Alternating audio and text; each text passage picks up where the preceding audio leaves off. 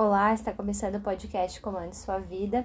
Vanessa Sander aqui com o objetivo de abordar o autoconhecimento de uma forma dinâmica, compartilhando conteúdos, reflexões e ferramentas que são úteis para os meus clientes, que podem ajudar você nesse processo de amadurecimento pessoal.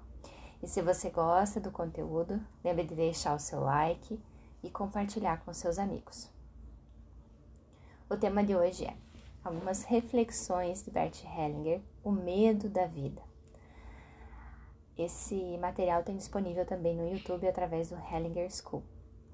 A vida nos faz felizes e também nos assusta. O medo é a força motriz que nos mantém vivos. Mas o que significa o medo da vida? O medo de que nos falte algo importante para garantir nossa sobrevivência? Como esse medo da vida se manifesta? Reunindo provisões para nos proteger de tempos ruins, por medo de que eles acabem e não tenhamos comida suficiente. Talvez também percamos nosso teto sobre nossas cabeças. Esse medo da vida nos mantém em movimento. Toda a vida sempre depende de algo que a mantém viva em todos os momentos. Portanto, está constantemente ocupado garantindo sua existência. Em tempos passados, colheitas ruins significavam fome e fome para muitas pessoas. Ainda hoje, muitas pessoas são afetadas por isso. Hoje, muitas pessoas garantem seu sustento, ganhando dinheiro suficiente para conseguir o que precisam, com ajuda para viver em tempos de necessidade. Elas não estão mais procurando por comida por conta própria, mas por dinheiro suficiente para se preparar para uma fome. Por trás de tudo está o medo de que um dia não tenham o suficiente para viver. A fome assume diferentes formas em nosso presente. Temos medo, medo de perder o trabalho, muitos desempregados são a forma atual de fome. Haveria comida suficiente em muitos países, mas não dinheiro suficiente para comprá-la. O que perdemos de vista com esse medo? Jesus nos deu uma pista. Olhai para as aves do céu, que não semeiam nem ceifam, mas vosso Pai Celestial as alimenta. Eles só precisam pesquisar. A mesa está posta abundantemente, mas ainda temos que pesquisar. Aqui, novamente, a regra é em seu próprio esforço, não há vida. Por trás do medo da vida, com todas as suas precauções, está o medo de ser abandonado por Deus o medo de que ele nos abandone e que sua provisão falhe.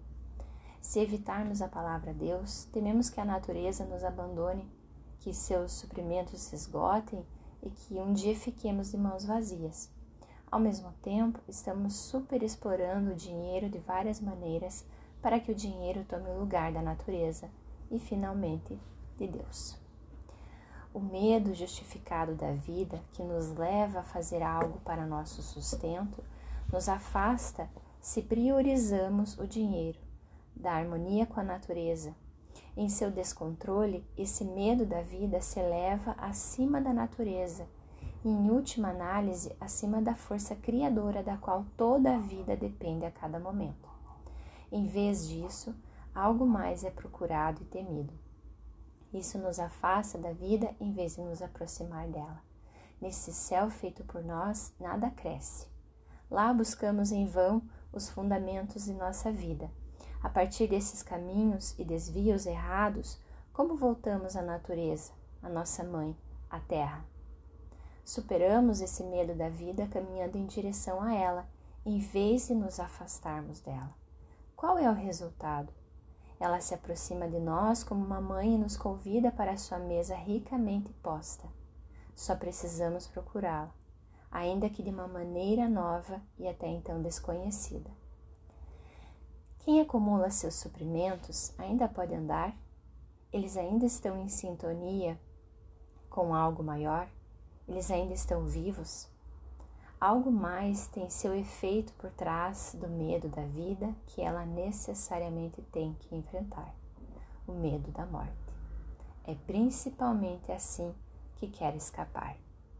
Quem olha com calma nos olhos da morte, quem sabe que ela é sua companheira a cada passo, sabe que a morte acaba com toda a miséria depois de um tempo.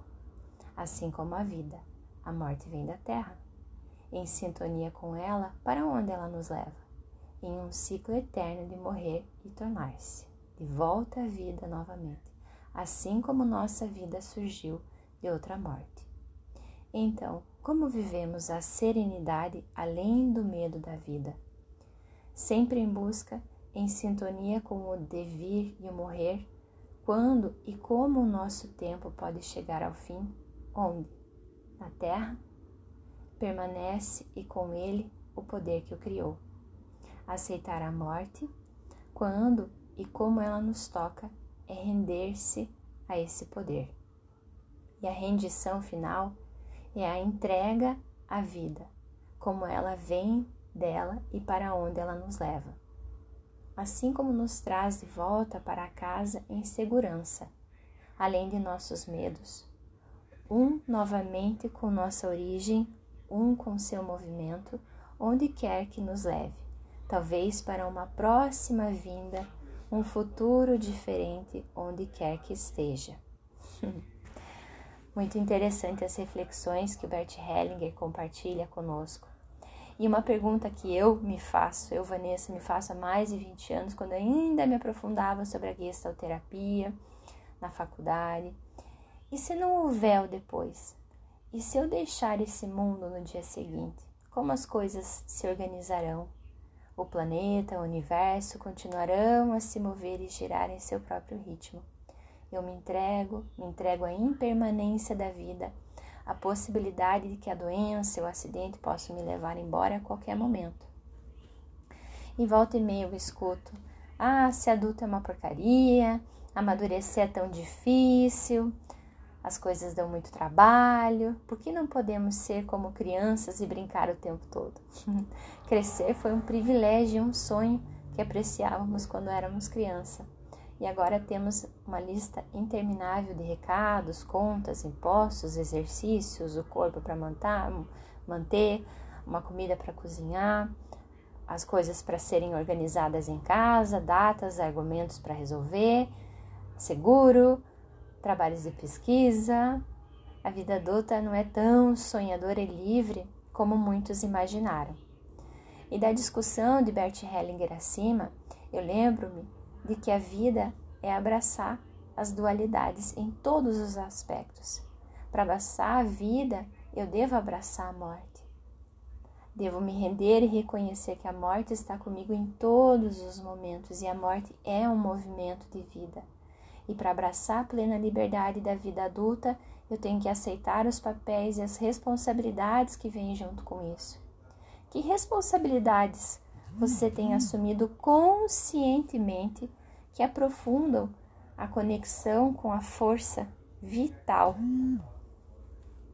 Aprofundar o nosso senso de libertação. A liberdade é o privilégio da escolha escolha entre estar sozinho ou casado, escolha entre ser pai ou não, escolha entre um trabalho ou ficar em casa. Não existe uma liberdade suprema, mas apenas a escolha consciente a entrega a essa escolha, de momento a momento, sem arrependimento. Para abraçar o amor, eu devo abraçar a dor. Para amar profundamente, eu me rendo à chance de que meu amor seja rejeitado ou perdido em algum momento da vida, sabendo que o amor é dado incondicionalmente e que a reciprocidade é uma dádiva além do controle de qualquer pessoa. O mesmo princípio se aplica a muitas escolhas da vida casamento, uma oportunidade de trabalho, um evento que organizamos, um convite feito para uma festa, uma dança, uma conexão. Todas essas belas oportunidades vêm com a mesma quantidade de alegria e possibilidade de tristeza. Celebrar e viver profundamente é render-se à impermanência de tudo. E finalmente, na vida, como imigrantes, viajantes, agentes de mudança, temos cada estranho que encontramos como um recurso ou um bloqueio.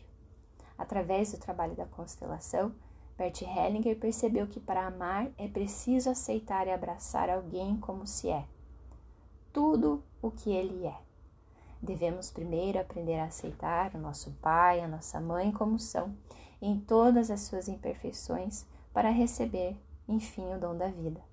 Quando podemos recebê-los como são, podemos abrir nossos corações para amá-los e amar os outros.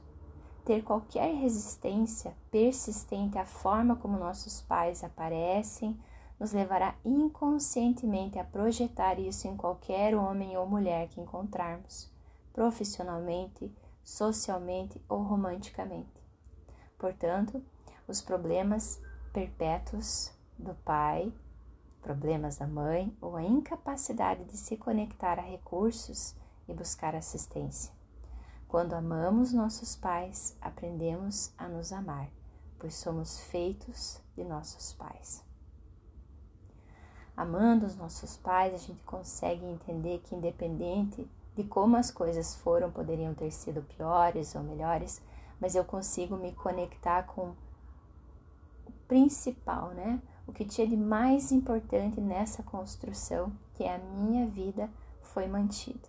De alguma forma eu estou aqui e eu posso sim fazer algo de bom com a minha vida. Se você gostou, compartilhe com seus melhores amigos e se quiser, me conte o que achou enviando um direct para arroba psicóloga Vanessa Sander. Para maiores informações sobre cursos e atendimentos, acesse www.psicologavanessasander.com.br.